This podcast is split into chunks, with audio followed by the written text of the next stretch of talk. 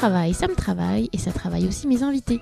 Je suis Fabienne Brocaret, fondatrice de My Happy Job et j'ai décidé de partir à la rencontre de personnes qui font bouger les lignes dans le monde du travail aujourd'hui et imaginent déjà les nouvelles manières de travailler de demain.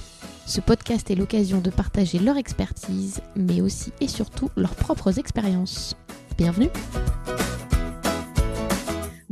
Bonjour, bienvenue dans cette nouvelle saison de notre podcast Ça me travaille. Aujourd'hui, j'ai le plaisir de recevoir Adrien Chignard, psychologue du travail, fondateur de Sens et Cohérence. Souvent mal connu, le psychologue du travail est un professionnel de santé qui peut pourtant être une aide précieuse pour les salariés, mais aussi pour les entreprises. Bonjour Adrien. Bonjour Fabienne. Pour commencer, une question simple, en quoi consiste ton job? En fait, mon job, il consiste à prévenir les risques psychosociaux dans les entreprises. Mon job, c'est de veiller à la santé mentale des salariés, mais aussi à la santé, on va dire, économique des entreprises, puisqu'il n'y a pas de santé économique sans santé mentale, euh, sans conditions de travail qui sont optimales. Donc, euh, en gros, j'ai coutume de dire que moi, je suis là pour soigner le travail, la rencontre de l'individu et de son activité professionnelle. Pourquoi avoir choisi de devenir euh, psychologue du travail? Alors en fait, moi, ce qui me passionne à la base, c'est le lien entre un individu, un groupe, une organisation du travail. C'est les liens, l'influence mutuelle de l'individu et du collectif et la possibilité d'intervenir à la fois avec euh, des opérateurs dans une usine, une direction marketing sur un siège, une ONG. Il y a une très grande diversité des opportunités d'action. On peut intervenir à différents niveaux. Ça permet de s'intéresser aussi bien à l'individu d'un point de vue clinique, au système d'un point de vue organisationnel. Donc moi, je trouve que intellectuellement, c'est vraiment. La petite confidence facile, c'est que ça fait 15 ans que je fais ça et je m'en suis toujours pas lassé. Je lis toujours autant de psychologie, j'enseigne toujours autant de psychologie. Et ma femme me dit que toujours que je suis désespérant d'enthousiasme sur le sujet. Euh, j'adore, j'adore mon métier. On vient de passer une année assez chaotique avec euh, une crise économique mais aussi euh, sanitaire, dans un climat plutôt anxiogène, rempli d'incertitudes. quels enseignements tu tires de cette année 2020 Alors, trois choses. Je dirais que un, c'est possible. Deux, c'est épuisant. Trois, c'est intéressant. Il y a plein de choses que je pensais impossibles, que nous pensions impossibles et qu'on a réussi à faire, c'est-à-dire des façons d'organiser le travail, le télétravail par exemple, des façons de réajuster le tir et de renégocier des choses qu'on n'imaginait pas possibles. Moi-même, dans ma propre activité, je n'ai jamais fait autant de télétravail et de, conférences en visio, d'interventions en visio. Je pensais ça impossible et finalement c'est possible. Donc ça, ça m'a plu et ça m'a permis de trouver un équilibre des vies et une présence auprès de, bah, des femmes que j'aime, ma femme et ma fille, beaucoup plus accrue, ce qui ça m'a beaucoup plu. Donc c'est possible là où je pensais ça impossible. Deuxièmement, c'est épuisant. Le Zoom, le Teams, la visio, moi, je me rends compte qu'en fait, je suis un grand tactile. Je dois être un garçon qui est un grand câlin. Alors, je ne câline pas mes clients habituellement. En tout cas, ce n'est pas l'habitude que je, que je souhaite donner. Mais moi, j'aime bien faire une bise, serrer une main, prendre un café, aller rigoler, débriefer le soir à la sortie de l'usine ou à la sortie du siège avec le patron, le syndicaliste, l'ouvrier ou qui que ce soit, ou le médecin. Mais en fait, j'aime bien ce qu'on appelle ces espaces interstitiels. Tout ce qui n'est pas dans le travail, mais qui est entre le travail. Tous ces temps interstitiels. Tous ces petits moments où on te raccompagne jusqu'à l'ascenseur, mais... Euh, il se passe parfois plus de choses et on se dit plus de choses sincères dans les 45 secondes qui te séparent de ta salle de réunion de l'ascenseur que dans les deux heures de réunion avant. Ça, ça me manque parce qu'aujourd'hui, quand la réunion est finie, on fait quitter ou déconnecter. Et effectivement, ça, c'est un peu épuisant, je trouve. Et j'ai même dit à, des, à, des, nouveaux clients la semaine dernière où j'animais un comité de pilotage sur la prévention des risques psychosociaux. Je leur ai dit, je me rends compte que je ne vous connais pas, mais vous me manquez. Et je ne pensais pas que les gens qu'on ne connaissait pas peuvent nous manquer, mais votre contact me manque alors même que je ne vous avais jamais rencontré. Et puis, c'est intéressant parce que franchement, d'un point de vue psychologique, ce qui se passe est, complètement dingue. Moi, je suis allé chercher dans la littérature scientifique plein d'éléments pour comprendre euh, ce que c'est que de la résilience individuelle, de la, résilience organisationnelle, qu'est-ce que c'est que du sense-making, comment on peut s'en sortir euh, indemne, j'y crois pas, mais euh, en tout cas, soit le moins mal possible d'un point de vue santé, et peut-être même un peu mieux dans les organisations du travail. Donc, je trouve ça passionnant, intéressant, parce que la nouveauté nous confronte à l'obligation, on va dire, d'aller trouver dans la littérature, trouver dans le réel des nouvelles façons de comprendre le monde. Apprendre, comprendre, transmettre, moi, c'est ce qui m'anime. Tu y faisais référence, le sense making. Est-ce que tu peux nous expliquer euh, bah, qu'est-ce que c'est et en quoi euh, cette euh, posture peut être notamment intéressante pour les managers? En fait, le sense making, c'est une théorie qui date des années 80 et qui met en lumière que dans les situations de crise, il est possible, on va dire, de créer du sens a posteriori. Un sense maker, c'est un manager, par exemple, qui va essayer, après une situation particulièrement délicate, il y a eu un feu dans l'usine, il y a eu une pandémie mondiale, on a perdu notre plus gros client, enfin, après une grande crise, qu'est-ce qu'on peut, on va dire, en tirer comme leçon positive ensemble? Et ce sont souvent quatre étapes, les étapes du manager SenseMaker. La première, c'est de permettre à chacun de partager la singularité de son vécu. Considérer qu'une crise, elle résonne différemment dans la vie professionnelle, mais aussi dans la vie personnelle de chacun, et qu'il est important, on va dire, de, de bien garder à l'esprit que c'est en s'adressant à chacun et en permettant à chacun de conserver ce qui fait de lui un individu, c'est-à-dire une unité à part entière, en écoutant la diversité des représentations qu'on va permettre à chacun de nous expliquer euh, avec quoi il revient au travail quelque part. Qu'est-ce que tu as dans ton sac à dos? Est-ce que c'est de la joie, de la surprise? Est-ce que c'est de la peur, de la tristesse, de la culpabilité? Mais en comprenant avec quoi chacun revient quelque part après cette crise, ça nous permet de mieux adapter notre façon de fonctionner. Donc, un, on va essayer de considérer la, la singularité des vécus individuels. Deux, on va essayer de tirer des leçons positives et négatives, c'est-à-dire euh, qu'est-ce que tu n'as pas aimé dans cette pandémie? Mais aussi qu'est-ce que tu as aimé? L'idée, c'est de, de remodeler la mémoire humaine. En fait, ce qu'il faut savoir, Fabienne, c'est que notre mémoire, c'est un, notre cerveau, c'est une machine à oublier. Il oublie beaucoup plus de choses qu'il n'en mémorise. Et c'est heureux. Donc, effectivement, on peut jouer avec la mémoire et on peut faire en sorte de l'amener à considérer davantage de choses ou à donner une teneur, une valence positive ou négative qui va être un petit peu différente. Trouver du positif et trouver du négatif, c'est la deuxième étape du sense maker, mais ça permet aussi de trouver dans la crise des choses qui, au final, ont été plaisantes ce que me disent les managers ou les salariés que je rencontre, c'est que finalement, durant cette pandémie, on s'est rendu compte qu'on avait plein d'activités qui étaient assez secondaires ou des chaînes décisionnelles qui étaient hyper longues et qu'on a su prendre des décisions beaucoup plus rapidement qu'avant. Un, la singularité des vécus. Deux, les plus et les moins. Trois, c'est la tâche la plus difficile pour le manager, ça va être d'expliquer. Ce qu'on va appeler faire un peu de révélation positive de soi, c'est pour un manager savoir dire, si tu veux, euh, pour moi aussi, cette situation de pandémie mondiale, elle a été nouvelle. Elle a été exceptionnelle, je n'avais jamais connu ça avant. Et se condamner à l'excellence dans la nouveauté, c'est une brutalité. Ça veut dire concrètement que moi aussi j'ai galéré, moi aussi j'ai pédalé dans la smoule. Pour moi aussi, ça a été compliqué de passer en full remote pendant très longtemps. Il y a probablement des choses que je vous ai demandé que vous n'avez pas comprises ou qui vous ont agacé, qui vous ont énervé. Peut-être même que parfois j'ai été indélicat, inélégant dans mon management. Premièrement, si tel était le cas, je vous demande de m'en excuser, de bien vouloir m'en excuser. Ça n'était pas mon intention. C'est important qu'on s'en parle aujourd'hui parce que s'il y a des choses que j'ai mal faites, bah, je dois vous formuler des excuses si je vous ai blessé. Et s'il y a des choses que vous n'avez pas compris, je me dois au moins de les clarifier. Le sense maker, c'est celui qui va savoir redonner du sens a posteriori aussi à ce qui a été incompris, générateur de quiproquos ou de tensions pour que quand l'équipe se remette de ce post-crise, on ne garde pas chacun des cailloux dans la chaussure qui nous empêchent de marcher correctement. Qu'on prenne un temps pour enlever la chaussure, pour enlever les cailloux, pour la remettre et qu'on puisse se remettre à cheminer collectivement dans une bonne euh, situation. Enfin, l'idée, c'est de tester. C'est la quatrième étape du sense making. Ça va être de se dire, bah, on a appris des plus, on a appris des moins. Et au final, qu'est-ce qu'on a envie d'essayer ensemble? Il y a tous des trucs qu'on a depuis longtemps et qu'on continue de faire uniquement parce que ce sont les habitudes.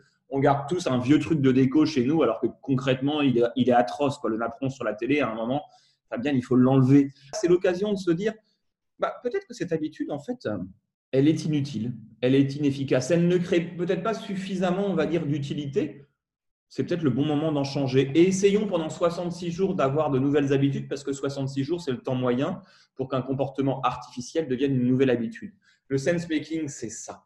C'est utiliser ce qu'on a appris de cette crise pour essayer de mieux vivre ou travailler, travail étant une composante de la vie, ensemble.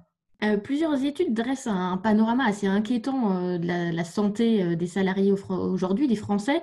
On parle beaucoup de stress, de burn-out, de détresse psychologique et notamment bah, plus importante en cette fin d'année qu'en début d'année. Quels seraient tes conseils, je dirais, à l'échelle individuelle et collective si on veut faire un peu de, de prévention dans les mois à venir et éviter d'avoir une épidémie de burn-out à venir? Alors déjà, individuellement, c'est de prendre du temps pour soi. Prendre du temps pour soi, c'est que celui qui veut voyager loin doit ménager sa monture et c'est hors de question de commencer à prendre sa respiration le lundi pour commencer à respirer le vendredi. C'est-à-dire que si on ne s'octroie pas des temps de pause dans la journée, des temps de respiration, des temps d'inspiration aussi, on ne pourra pas tenir le choc ou tenir la durée. Prendre soin de ses relations sociales, hein, le soutien des pairs, c'est le premier rempart contre la détresse psychologique. Donc, euh, aimer, euh, vivre, sortir, prendre l'air, c'est donner au travail sa juste place. Et sa juste place, ce n'est pas toute la place. Ça ne doit jamais être toute votre identité parce que sinon, le jour où vous allez quitter le travail pour aller à la retraite, que vous allez jeter vos cartes de visite, vous allez aussi avoir le sentiment qu'en jetant votre carte de visite, vous jetez votre carte d'identité. Et là, ça sera un mauvais délire à ce moment-là dans votre vie. C'est la raison pour laquelle les jeunes retraités sont souvent, on va dire, les premiers clients des cabinets de psy. Donc pour soi, c'est vraiment cet équilibre des vies, ce qu'on appelle le compas du bien-être, nutrition, sommeil, activité physique et émotions positives. Après, d'un point de vue collectif et dans les entreprises, parce que c'est le seul sujet sur lequel je suis légitime, il y a une vraie stratégie. Alors, de qualité de vie au travail, en ce moment, j'y crois peu. Pour être très sincère, je pense que c'est une façon de parler de prévention des risques psychosociaux sans utiliser des mots qui fâchent.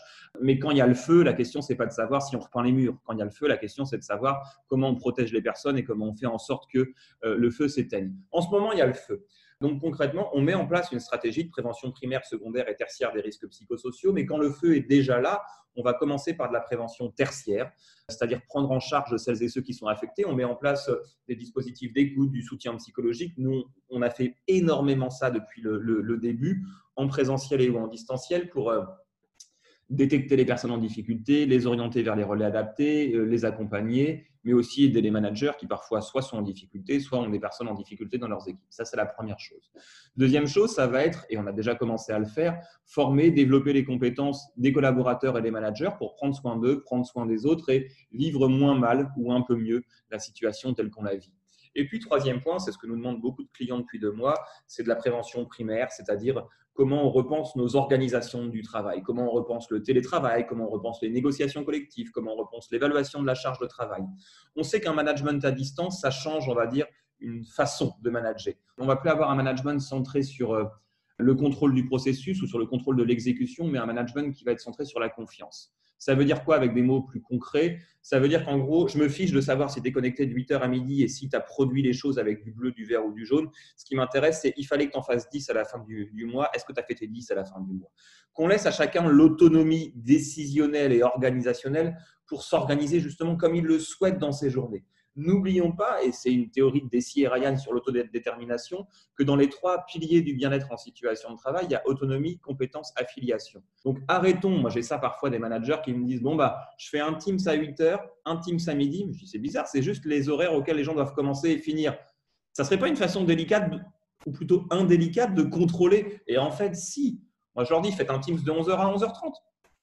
Après tout, euh, vos collaborateurs savent quand ils ont à bosser, ils se mettront à bosser le matin sereinement sans avoir un coup de stress d'avoir un team ou un contrôle qui sont connectés.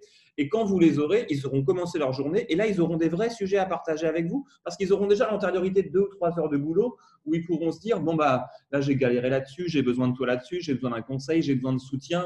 Le management par la confiance, en fait, ce n'est pas une option en ce moment, c'est une obligation. Il y a un autre euh, public dont on parle, un peu moins, euh, mais qui euh, ne va pas forcément bien non plus en ce moment, ce sont les étudiants.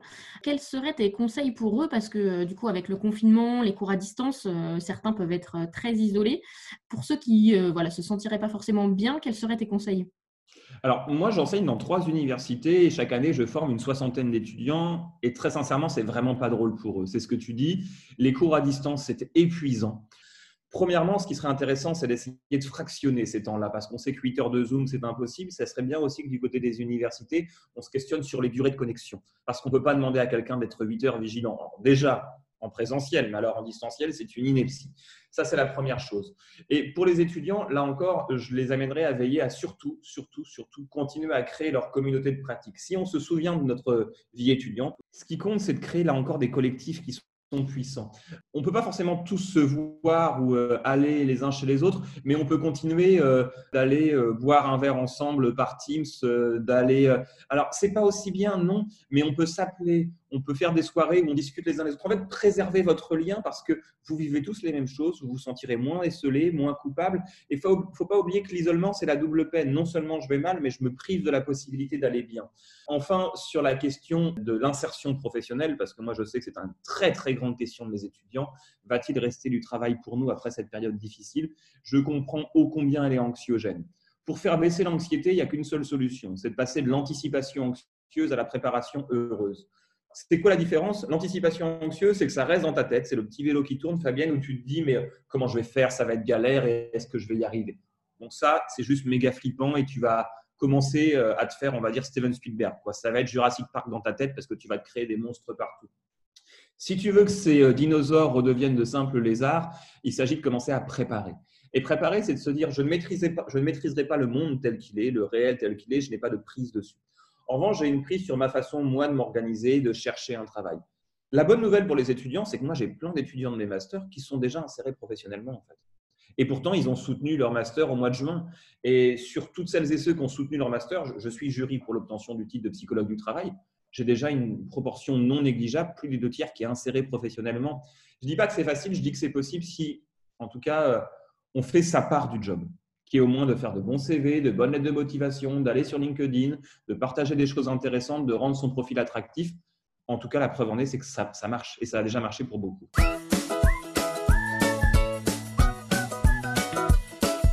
On va passer à la deuxième partie de notre podcast. Alors, est-ce que tu peux me dire pour commencer quel métier tu voulais faire quand tu étais enfant? Qu'est-ce qui te faisait rêver? Moi, je voulais être prof d'histoire. Moi, je voulais être prof d'histoire et c'est ce qui m'a amené vers la psychologie. En fait, je voulais être prof d'histoire parce que bah, toujours apprendre, comprendre, transmettre, hein, ça, ça n'a pas changé. Quel est le meilleur conseil euh, d'un point de vue professionnel que l'on t'a donné? C'est le conseil d'un monsieur, on va dire, euh, pour lequel j'ai énormément d'estime. C'est un psychiatre qui s'appelle Patrick Légeron. Euh, la première fois que j'ai rencontré Patrick et qui m'a fait confiance, je me souviendrai toujours de ce jour-là. Il m'a reçu dans son bureau. J'ai travaillé quelques années pour lui. Patrick m'a dit, Adrien, il faut que vous sachiez que l'enthousiasme ne suffit pas. Et, j'ai adoré ça parce que moi, je suis, un, je suis un grand enthousiaste, je suis un optimiste forcené. Mais j'ai beaucoup apprécié ça parce que ça m'a permis de comprendre qu'avoir de l'énergie, c'est bien, mais il s'agit de l'orienter correctement, continuer à se cultiver, à avancer avec la science humaine qui est la mienne, pour faire en sorte juste de ne pas être un gars sympa, mais d'être quelqu'un de fiable parce qu'il a des connaissances qui sont éprouvées. Et j'ai toujours remercié euh, Patrick Légeron pour ce conseil-là. À quoi ressemble ton bureau? Je suis un psy et je ne sais pas s'il y a un lien entre le fait d'être un psy et être un grand anxieux, mais moi en tout cas, je suis un grand anxieux. Donc, comme beaucoup de grands anxieux, je suis un grand obsessionnel. J'ai un bureau qui est exceptionnellement bien rangé. Les livres sont classés, les poussières sont faites, les photos sont nickel, les bougies sont alignées, surtout elles sont alignées. J'ai la chance d'avoir des locaux qui sont très grands dans lesquels je suis seul puisque mes équipes sont un peu partout euh, en France. Donc j'ai 70 mètres carrés pour moi, et ça c'est un grand bonheur. Autant je suis un garçon très grégaire, c'est-à-dire que j'adore le contact avec les autres, autant je me ressource très bien tout seul. Est-ce que tu as des modèles qui, t'inspirent euh, et que tu admires ou que tu trouves charismatiques euh, et qui t'ont peut-être, euh, je ne sais pas, porté vers ce métier? En termes de rôle modèle ou des personnes dont je voudrais façonner mon comportement pour leur ressembler, très sincèrement, j'en ai plus. Et bizarrement, j'en ai plus que depuis que je suis papa. Depuis que j'ai dû devenir le modèle de quelqu'un d'autre, à mon corps défendant, je me suis séparé de mes propres modèles en fait. Je ne sais pas s'il y a un lien, tu vois, je me rends compte en te le disant, je m'étais jamais, les fils s'étaient jamais connectés. Fabienne change de métier, euh, mais en tout cas, euh, ouais, c'est vrai que depuis que je suis père, j'ai plus de modèles. Alors tu nous parlais beaucoup de tes livres. Quel est le dernier livre qui t'a fait kiffer? Ah, c'est clairement le bonheur désespérément d'André Comte-Sponville. C'est une conférence qui a été mise à l'écrit par Comte-Sponville qui met en lumière quelque chose qui vient, si mes souvenirs sont bons, de Lucrèce, que j'aime beaucoup, qui dit Le jour où tu désapprendras à espérer, je t'apprendrai à vouloir. Et en fait, c'est une ode à l'action, c'est une ode à, cette idée que l'espoir, c'est toujours ce qui nous sépare du bonheur, parce que plus tu l'espères, moins tu l'as en fait, parce qu'espérer, c'est toujours désirer ce qu'on n'a pas. Euh, et il s'agit non pas de désirer ou d'espérer, il s'agit de faire. Je trouve que c'est une ode à une vie pleine, entière, avec une grande gamme d'états émotionnels où tu vis des choses agréables, des choses désagréables, mais où tu es pleinement actif et pleinement vivant. Et quoi de plus agréable que d'être pleinement actif et pleinement vivant? Pour toi, qu'est-ce qu'une journée de travail réussie? Bah, C'est une journée de travail à la fois où je me sens utile, euh, où j'ai l'impression de servir à quelque chose en soignant le travail, en aidant les personnes et où je peux transmettre ma passion de ce que je fais. Et puis pour être très sincère, c'est aussi une journée où je ne je finis pas trop tard pour aller chercher ma fille à la crèche. Et justement, alors, euh, quelle serait ton astuce pour bien concilier vie pro et vie perso? C'est un petit peu comme celles et ceux qui ont envie d'arrêter de fumer. Dire à quelqu'un qui a envie d'arrêter de fumer, écoute, tu devrais arrêter euh, ou fumer moins, c'est pas bon. Euh, enfin, la belle affaire. C'est comme dire à quelqu'un qui est en état dépressif majeur, allez, souris un peu, fais un effort. C'est-à-dire qu'on n'a jamais vu quelqu'un à qui on a dit ça de dire Ah, mais c'est ça la solution, mais quelle bonne idée, c'est brillant, je n'y avais jamais pensé avant. C'est une bêtise pour dire les choses avec plus d'élégance que ce que je pense réellement, Fabienne. Il ne s'agit jamais de travailler moins il s'agit toujours de vivre plus. En tout cas, moi, c'est ça qui m'anime. Et vivre plus, ça veut dire que moi, j'adore mon boulot, mais c'est justement parce que je l'adore que je ne peux pas faire que ça. Et donc, très concrètement, la meilleure façon de trouver un équilibre vie pro, vie perso, c'est jamais de chercher à bosser moins, c'est de chercher à mettre plus de choses dans sa vie perso. Des sorties, des amis, des histoires d'amour, ou de faire en sorte tout simplement aussi, moi, c'est un exercice que je fais quasiment tous les deux ou trois ans, de couper tout ce qui m'intéresse plus. Donc, les clients casse-pieds, j'arrête. Les mauvais payeurs, j'arrête Les interventions gratuites pour des personnes qui me promettent de la visibilité alors que ça ne m'intéresse pas, j'arrête. Je coupe en fait tout ce qui m'agace et je me concentre sur ce qui me fait plaisir. Et bien franchement, ça marche hyper bien. On va tester. Euh, quelle est la notion psy euh, pour toi que l'on devrait tous connaître? Est-ce que j'ai le droit de dire deux? Vas-y, vas-y. Ok. La première, c'est un truc de psy qui dit que le contrôle émotionnel est quelque chose de dangereux. En fait, on vit dans un monde qui nous laisse imaginer que être heureux, c'est la norme, ce qui n'est pas vrai. On vit dans un monde où il y a une facticité de la présentation de soi aux autres avec Instagram, LinkedIn, Twitter et autres, où euh, moi, ça me fait toujours marrer de voir les gens qui partent en vacances avec des jeunes enfants et qui font des super photos où toute la famille sourit, a les dents blanches et bien coiffée et mange une glace. Moi, quand je suis en vacances avec ma fille, euh, on fait cette photo-là, mais deux secondes après, elle fait tomber sa glace sur son pantalon, j'en ai partout sur moi, j'ai pris du ventre pendant le confinement, mon maillot de bain est mal serré. Enfin, en fait, c'est ça ma vie, c'est l'histoire d'un type normal. Le contrôle émotionnel, c'est cette idée qu'on a malheureusement tous, moi le premier, c'est quand on a des émotions pénibles, il faut les, il faut les faire partir. Le problème, c'est que ça, ça ne marche pas. Le contrôle émotionnel augmente les émotions pénibles. Ça, c'est quelque chose qu'on devrait tous savoir. En tout cas, on devrait tous avoir ça à l'esprit pour faire une place à l'émotion, enfin la regarder, la nommer, il y a des techniques, mais je ne suis pas là pour parler de tout ça aujourd'hui, et faire en sorte de mieux l'accepter pour savoir vivre avec et tout doucement, faire en sorte de s'orienter vers autre chose. Deuxième chose, c'est que l'évitement nourrit la peur. Alors oui, c'est vrai, ça fait du bien de renoncer instantanément. Le problème, c'est que derrière, ton cerveau, il t'apprend que tu as raison de renoncer et que plus ça va, plus tu réduis la gamme de ce que tu fais dans ta vie parce que plus ça va, plus ça nourrit ta peur. L'évitement nourrit la peur. Je dis jamais à mes clients que ce que je fais, c'est agréable parce que je suis souvent un garçon assez désagréable dans ce que j'annonce, mais je dis souvent que ce que je dis, c'est sain. Et ce sont deux choses qui sont différentes. On avait travaillé il y a quelques années ensemble sur un truc qui disait que la QVT ne doit pas être agréable. Il ne s'agit pas d'être agréable, il s'agit d'être sain. Moi, j'adore manger du chocolat à longueur de journée, c'est agréable. Est-ce que c'est vraiment sain? Je te jure que non. Quel serait ton conseil, enfin ton secret pour bien vivre le télétravail? Alors, premièrement, des horaires adaptés. J'en ai parlé un petit peu tout à l'heure, c'est le fait de vous organiser comme bon vous semble en respectant les temps communs et les temps collectifs. Si vous avez des réunions d'équipe qui sont fixées, conservez-les bien entendu. Mais euh, moi, je sais que je suis du matin. Je prends un exemple très simple. Je commence à travailler souvent à 7h30, 7h45 au bureau, essentiellement parce que j'ai une petite fille qui se lève très tôt. Mais j'adore ça. Je suis pleine balle le matin, hyper concentré et autres. Je fais en sorte de mettre mon téléphone en mode avion et de ne pas répondre à mes mails, de ne pas répondre, on va dire, au téléphone avant une certaine heure pour vraiment faire le gros de ma journée pour commencer. Donc, une autonomie dans la façon de s'organiser que celles et ceux qui sont plus du soir fassent différemment.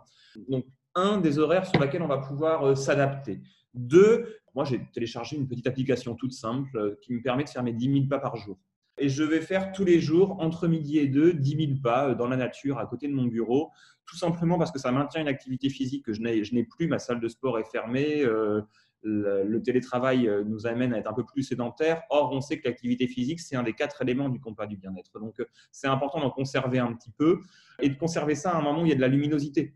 Donc, pouvoir adapter ses horaires, continuer à avoir une bonne activité physique, tant que faire se peut, profiter aussi un petit peu de la, lumière. Pour finir sur une note optimiste, qu'est-ce qu'on peut te souhaiter pour 2021 bah pour être très sincère, j'ai un fils qui est censé naître le 31 décembre, donc euh, j'ai toujours autant d'amour autour de moi, je, m'en nourris, ça me suffit. Euh, donc euh, un fils qui se porte bien, une famille heureuse, puis un travail qui continue comme ça. moi, je n'ai un souhait, on va dire, de croissance que de mon temps libre. Donc pour l'instant, tout va bien pour moi. Bah, merci beaucoup Adrien, c'était euh, très riche et euh, je vous invite à aller suivre Adrien sur LinkedIn, donc vous le trouverez à Adrien Chignard et vous allez voir, il y a plein de partages en effet et c'est toujours très intéressant et très concret. Moi, c'est ce que j'aime bien parce que du coup, on peut facilement se projeter et le mettre en place dans notre quotidien. Ce n'est pas que de la théorie, mais on arrive très vite à la pratique. Merci Adrien. Merci Fabienne.